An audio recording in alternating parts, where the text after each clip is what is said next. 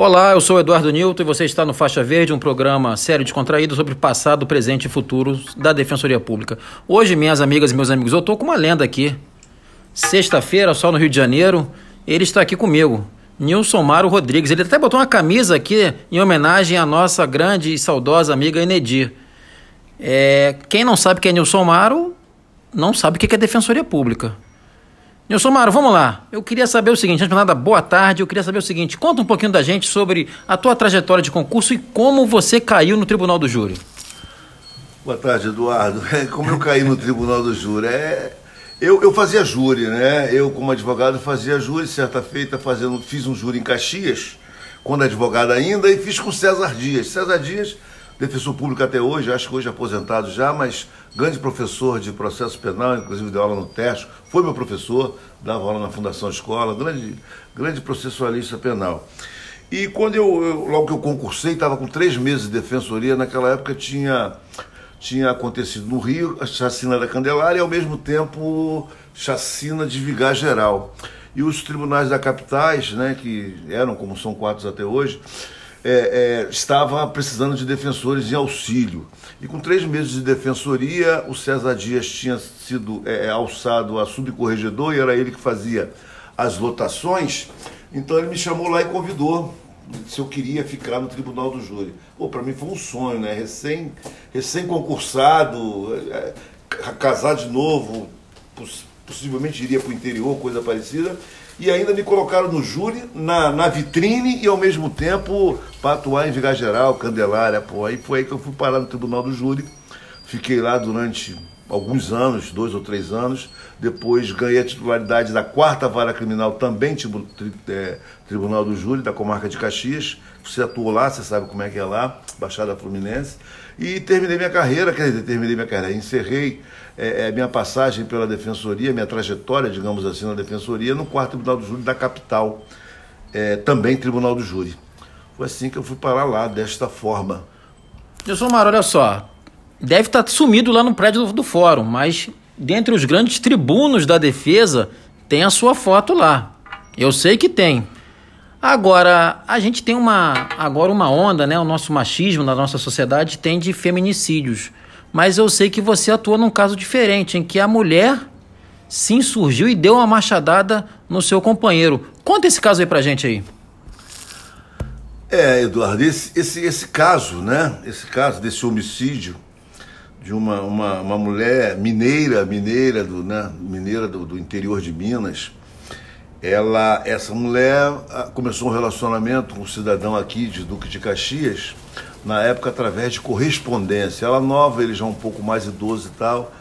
E através dessas correspondências ela acabou vindo. Só, só, só, só tentar encurtar, né? Só um detalhe, né, Nilson Os mais novos nem devem saber o que é carta, né? Porque hoje é tudo no e-mail, nem devem saber é, o que é um relacionamento é, por correspondência. É, é. Antigamente havia muito, muito isso, né? As pessoas é, começavam um relacionamento de namoro né, que virava, como esse virou até um convívio depois, é, através de carta, carta para lá, carta para cá, né, missivas. E aí o que aconteceu?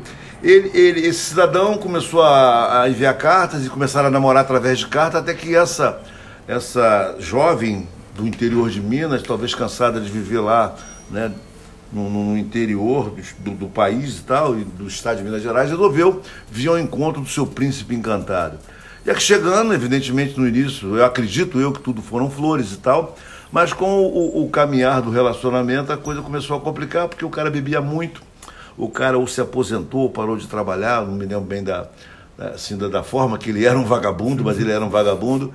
E a verdade é que ela trabalhava como doméstica e só voltava aos finais de semana, e aos finais de semana ele espancava ela, ele ia para as birosquinhas beber, e quando voltava bêbado espancava ela.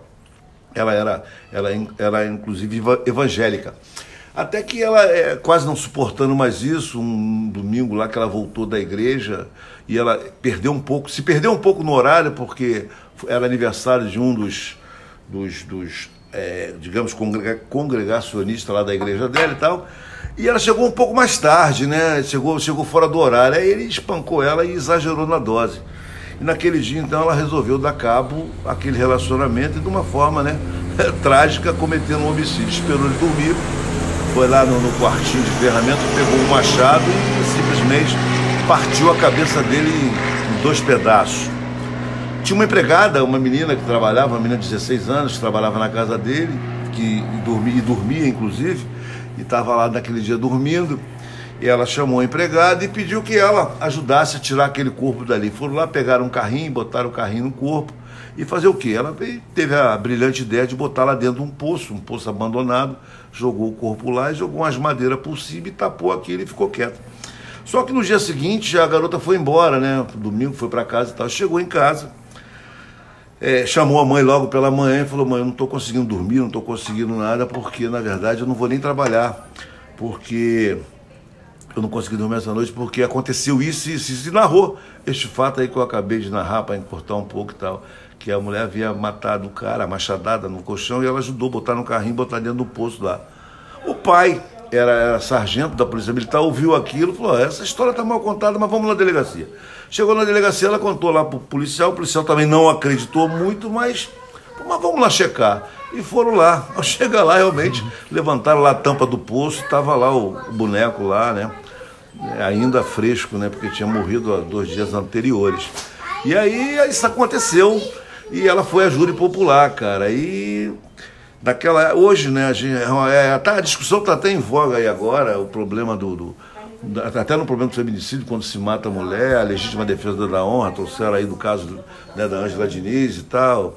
E naquela, naquela oportunidade eu fiz o júri dela, sustentei, né, vinha desse remanescente, já, o tribunal já não aceitava mais a legítima defesa da honra, mas a, a, a causa supralegal de inexigibilidade de conduta diversa, que, desculpa, que exclui a culpabilidade, ainda estava em vigência. E aí ainda está vigência. Só para recordar, né, Nilson? Isso aí foi naquela época da antiga quesitação, né? Isso não dessa é, é, é, né? Não, não, não existia ainda o. Né, hoje, não, né? O, o, o jurado absolve, o guilty not guilty, não existia. Era aquela antiga quesitação que a legítima defesa era desdobrada em várias coisas e tal. E você tinha a inexigibilidade de conduta diversa como uma causa supralegal de excludente culpabilidade.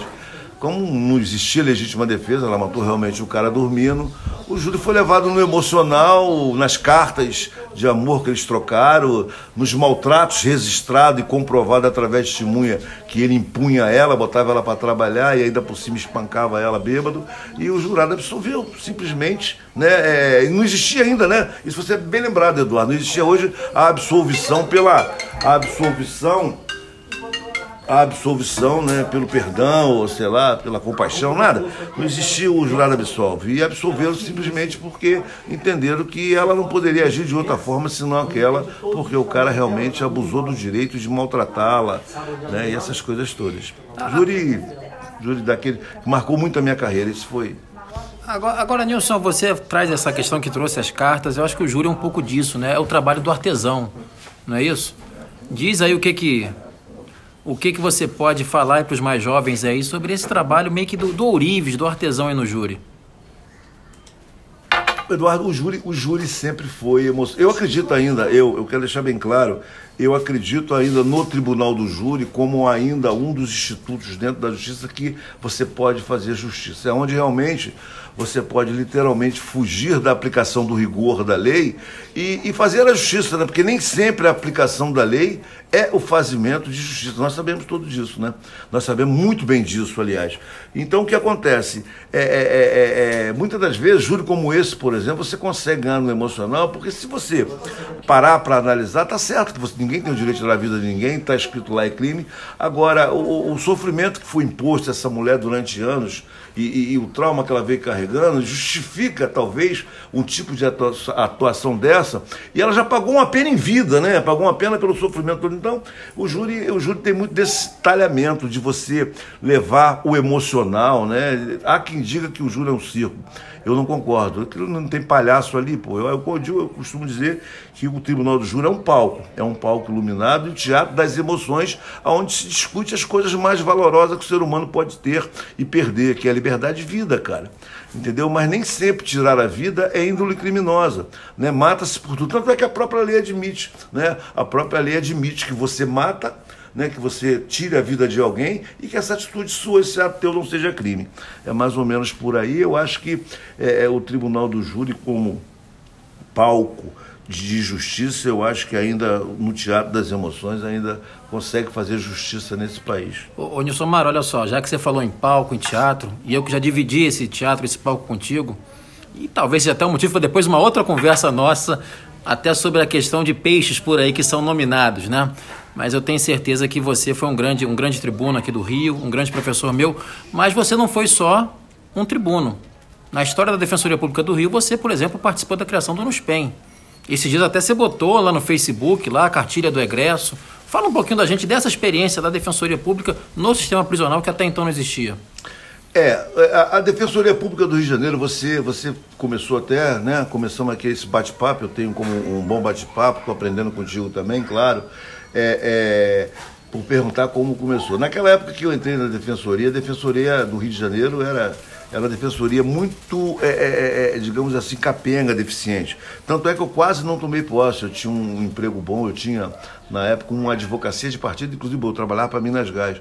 Mas acabei tomando e hoje em dia a gente vive uma outra realidade. Mas o fato é que criou-se no SPEM, Marcelo Bustamante, na época falecido Marcelo Bustamante, criou-se no SPEM pioneiramente é, no, no país, que era um órgão para cuidar dos apenados. Tá, onde né, ali, ali realmente é o palco da desgraça, né? A masmorra é a degradação do ser humano. O NUSPEM hoje é um órgão que ajuda e ameniza muitos sofrimentos e, e, e, e, ao contrário do que muitos pensam ou até pregam, é, consegue ainda tirar pessoas de lá e trazer para o convívio so, social e ressocializar. Tá? Eu fui coordenador do NUSPEM durante um bom período e vivenciei isto, tá? Trabalho foram feitos. Aliás, tem, o NUSPEM causou, proporcionou ao Rio de Janeiro grandes, grandes é, digamos assim, resultados, porque houve uma época que estava tá, havendo rebelião de presos em tudo quanto é estado do país.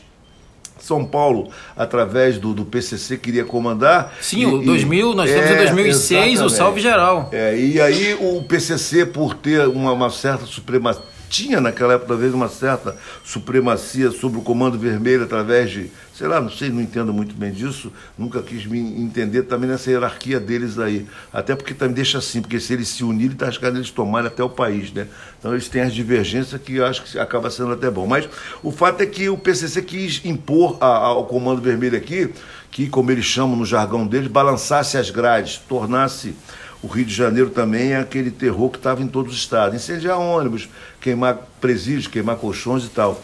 E por existir o NUSPEM, é, e naquela época eu me lembro, era coordenador, então nós intensivamos todos os atendimentos que era para dar esperança a todos aqueles que estavam lá de que estava vencendo, estava né? chegando o seu dia né, de grito à liberdade né, de grito de, de, da sua carta de alforria. E aí, meu irmão, o que aconteceu, Eduardo, foi que o Rio não entrou no, no esquema dos outros estados, não teve, não teve o que teve nos outros estados. Então isso foi graças ao trabalho que o NUSPEM fazia.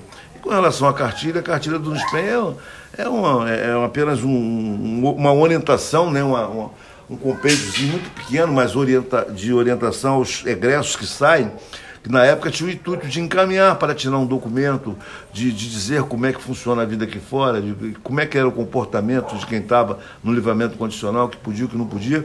E na época realmente foi, foi um sucesso.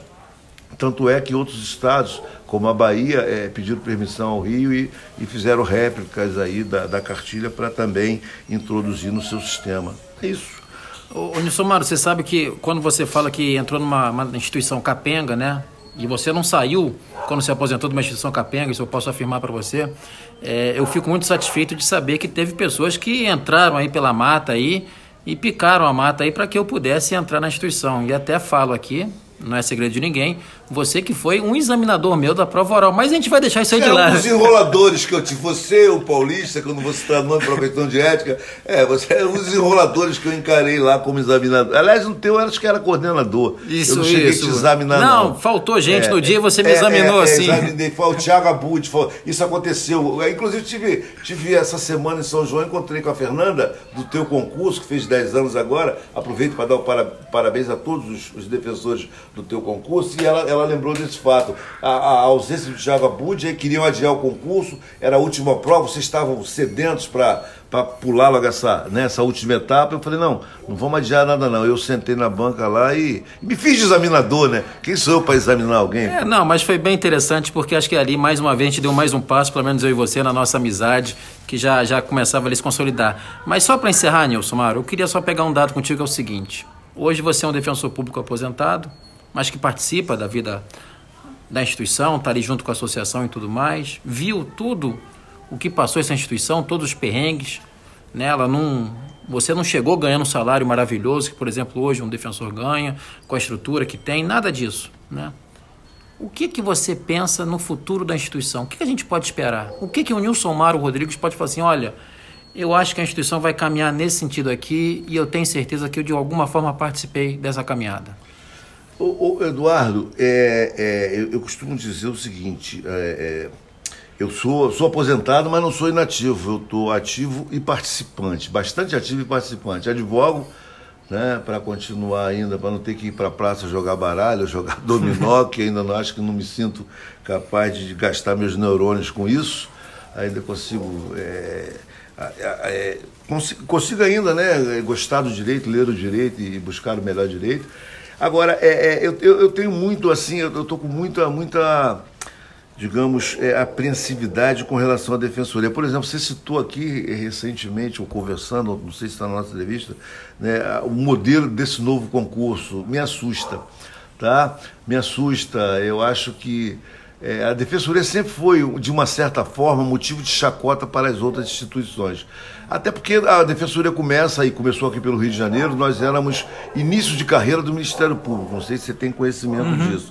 Mas é, nós conseguimos a nossa autonomia e independência. E agora eu acho, eu acho, penso que nós demos um passo atrás e regredimos um pouco. Mas eu costumo dizer, e disse, criticando isso, estou fazendo uma crítica, acredito que construtiva e aberta, porque eu disse na minha crítica que é, gestores passam porque são momentâneos. Instituição como defensoria fica porque certamente será eterna. Então eu acredito na defensoria ainda como a última porta da esperança daqueles que querem, né, é, que tem a, a, ainda aquele fiozinho de, de buscar uma liberdade, de trocar de vida ou coisa parecida. E a defensoria ainda é essa porta da esperança de muitos. Não tenha dúvida disso. O país ainda não tem. Aliás, eu fiz um estudo sobre isso quando fazia um, um curso de pós-graduação, um curso de extensão, e falei ah, sobre outras defensorias de outros países, mesmo nos países mais evoluídos, inclusive cheguei aí a Portugal para tentar levar o nosso modelo de defensoria, na época eu, Líbero e, e Evandro Stil,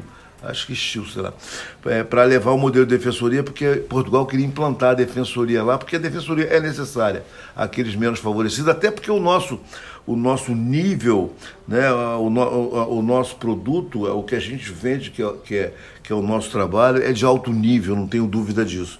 Então eu, eu, eu continuo acreditando, embora eh, temo né, por alguns momentos que a gente tenha que passar, por algumas decisões que se tomam, que Deus queira e até me prove que eu esteja errado, mas que eu acho que são retrocessos. Agora, Nilson Maro, você falando isso aí, me lembra aquela sua afirmação que você sempre tinha que o promotor pede para chover, é, o é, juiz é, manda chover e o defensor tem um guarda-chuva, não é isso? Não, não. Isso aí, isso aí é o seguinte, eu não sei de quem é. Eu tenho, tinha, tinha um quadro desse na minha sala da defensoria e tenho hoje, inclusive, no meu escritório que eu levei, esse eu levei. Mas na verdade eu não sei de quem surgiu, mas quem apareceu com esse e fica aqui, vai ficar aqui inclusive uma homenagem. Quem pela primeira vez me apresentou esse, essas palavras foi Enedir Santos, né, que ela tinha lá. E ele disse o seguinte: o promotor pede chuva, o juiz com seu poder faz chover, mas o defensor público abre o guarda-chuva e ninguém se molha. Então é isso aí, a defensoria é isso aí, tá? Consegue com toda é, sua habilidade e humildade, resolver o problema da forma mais simples, mais simplória que tem, mas resolve o problema, que é o mais importante. Né? É isso, mestre. Olha só, eu quero te agradecer. A gente está estourando aqui nosso tempo. Você sabe que eu tenho um carinho enorme por você. Aprendi, aprendo e aprendi contigo na nossa convivência. Né? Tudo bem que quando a gente trabalhou junto, você falou que eu não fiz júri nenhum, que eu empurrei todos, mas isso aí é para outra conversa. Mas eu quero agradecer aqui a tua presença e aí tomara que as pessoas escutem o teu recado, entendeu? Que fique aqui a memória, porque você disse que as pessoas passam, mas é importante também a gente valorizar a memória dessas pessoas que passam e você é uma pessoa é, que foi importante para a nossa instituição da Defensoria Pública. Valeu, amigo. Obrigado, obrigado. Primeiro por me ouvir, né? Me ouvir, é sinal que eu não devo estar tão arcaico e obsoleto assim. E ao mesmo tempo é sempre bom conversar contigo, estar tá no front. Eu quero também aproveitar para te parabenizar pela, né, pelas atitudes de coragem né, que você tem exercendo aí, como você mesmo usa o seu de defensoramento, né? Você usa muito a palavra defensorar. Continue assim. Eu tenho orgulho, tenho orgulho de ter estado lá juntando aqueles documentos, de ver lá quase chorando, porque ia voltar para São Paulo, ia fazer recurso, acabou fazendo e passou. Isso aí é um dos é um, do, é um troféu, né, que eu levo, que eu levo para para minha aposentadoria de, de uma coisa que conquistei enquanto estava em atividade. Beleza, gente, é isso. A gente encerra aqui esse programa. Nilsomar, mais uma vez, obrigadão aí. Desculpe pelo bagunça na sua casa aí, mas é isso. Nossa, aqui é meio caótico, mas é dessa forma que funciona. Gente, abração aí.